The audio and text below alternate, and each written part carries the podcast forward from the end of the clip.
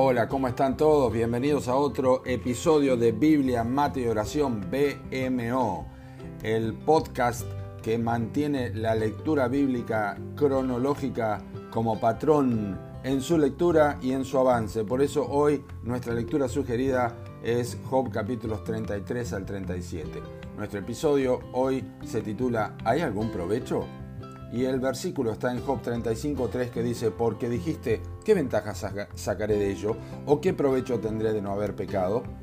En este texto aprendemos, y no es la única vez, que una expresión como esta se lee en las, escrituras y quizá esta no es tan conocida como la que se halla en Salmo 73.13. Allí fue eh, Asaf quien dijo, verdaderamente en vano he limpiado mi corazón y lavado mis manos en inocencia. En algunas ocasiones, es interesante, el corazón del creyente tiende a caer en un estado de incertidumbre que le impide ver con claridad la bendición de no pecar contra Dios y de vivir en fidelidad para honrarle. Y expresa, de nada servirá al hombre el conformar su voluntad a Dios, como está en Job 34.9. Esto puede ocurrir generalmente cuando hay circunstancias externas que padecemos, ¿no? parecen ser proporcionales estas circunstancias a la piedad que nosotros procuramos tener o creemos que estamos practicando o viviendo para la gloria de Dios. Mientras en el corazón buscamos honrar a Dios, en obediencia a su palabra y por causa del amor a Cristo, el cuerpo, la mente y nuestras emociones sufren los embates de la adversidad de diferentes maneras. Entonces empiezan a surgir las preguntas. ¿De qué sirve que evite esos programas de televisión? ¿Para qué sigo yendo al templo? ¿Qué sentido tiene que cuide mi lengua de las injurias a otros? ¿Para qué privarme de tantos deleites que este mundo me ofrece a granel? Déjame sugerirte algunas respuestas. Estas respuestas como que se desprenden de otra porción de la Biblia que presenta este mismo razonamiento. Escuchen, habéis dicho por demás el servir a Dios. ¿Qué aprovecha que guardemos su ley y que andemos afligidos en presencia de Jehová de los ejércitos. Eso está en el profeta Malaquías en el capítulo 3 y el versículo 14.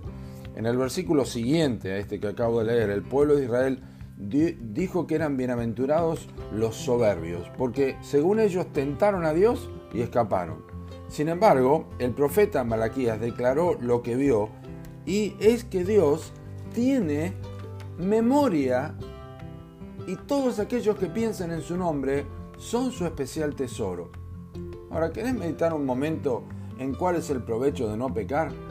No hay peores consecuencias que las que el pecado provoca en el ser humano. No hay más terrible futuro que el de aquellos que están desafiando a Dios en todo. Y tampoco hay mayor dicha que el corazón limpio, que es la garantía de ver a Dios. Eso lo dijo Jesús en Mateo capítulo 5. El más grande gozo proviene de la obediencia, no de sublevarse contra Dios. La profecía dice de Cristo así en el Salmo 48, El hacer tu voluntad, Dios mío, me ha agradado, y tu ley está en medio de mi corazón. También dijo el salmista, y andaré en libertad porque busqué tus mandamientos en el Salmo 119, versículo 45. Y Pablo escribió a los romanos, cuando dijo, porque el ocuparse de la carne es muerte, pero el ocuparse del Espíritu es vida y paz, en Romanos capítulo 8, versículo 6. ¿Cuántas personas hay hoy en día que pensaron que no tenía provecho servir a Dios y ahora son esclavos de las drogas, la bebida, el tabaco, el mal temperamento, el orgullo y de muchísimas pasiones malvadas?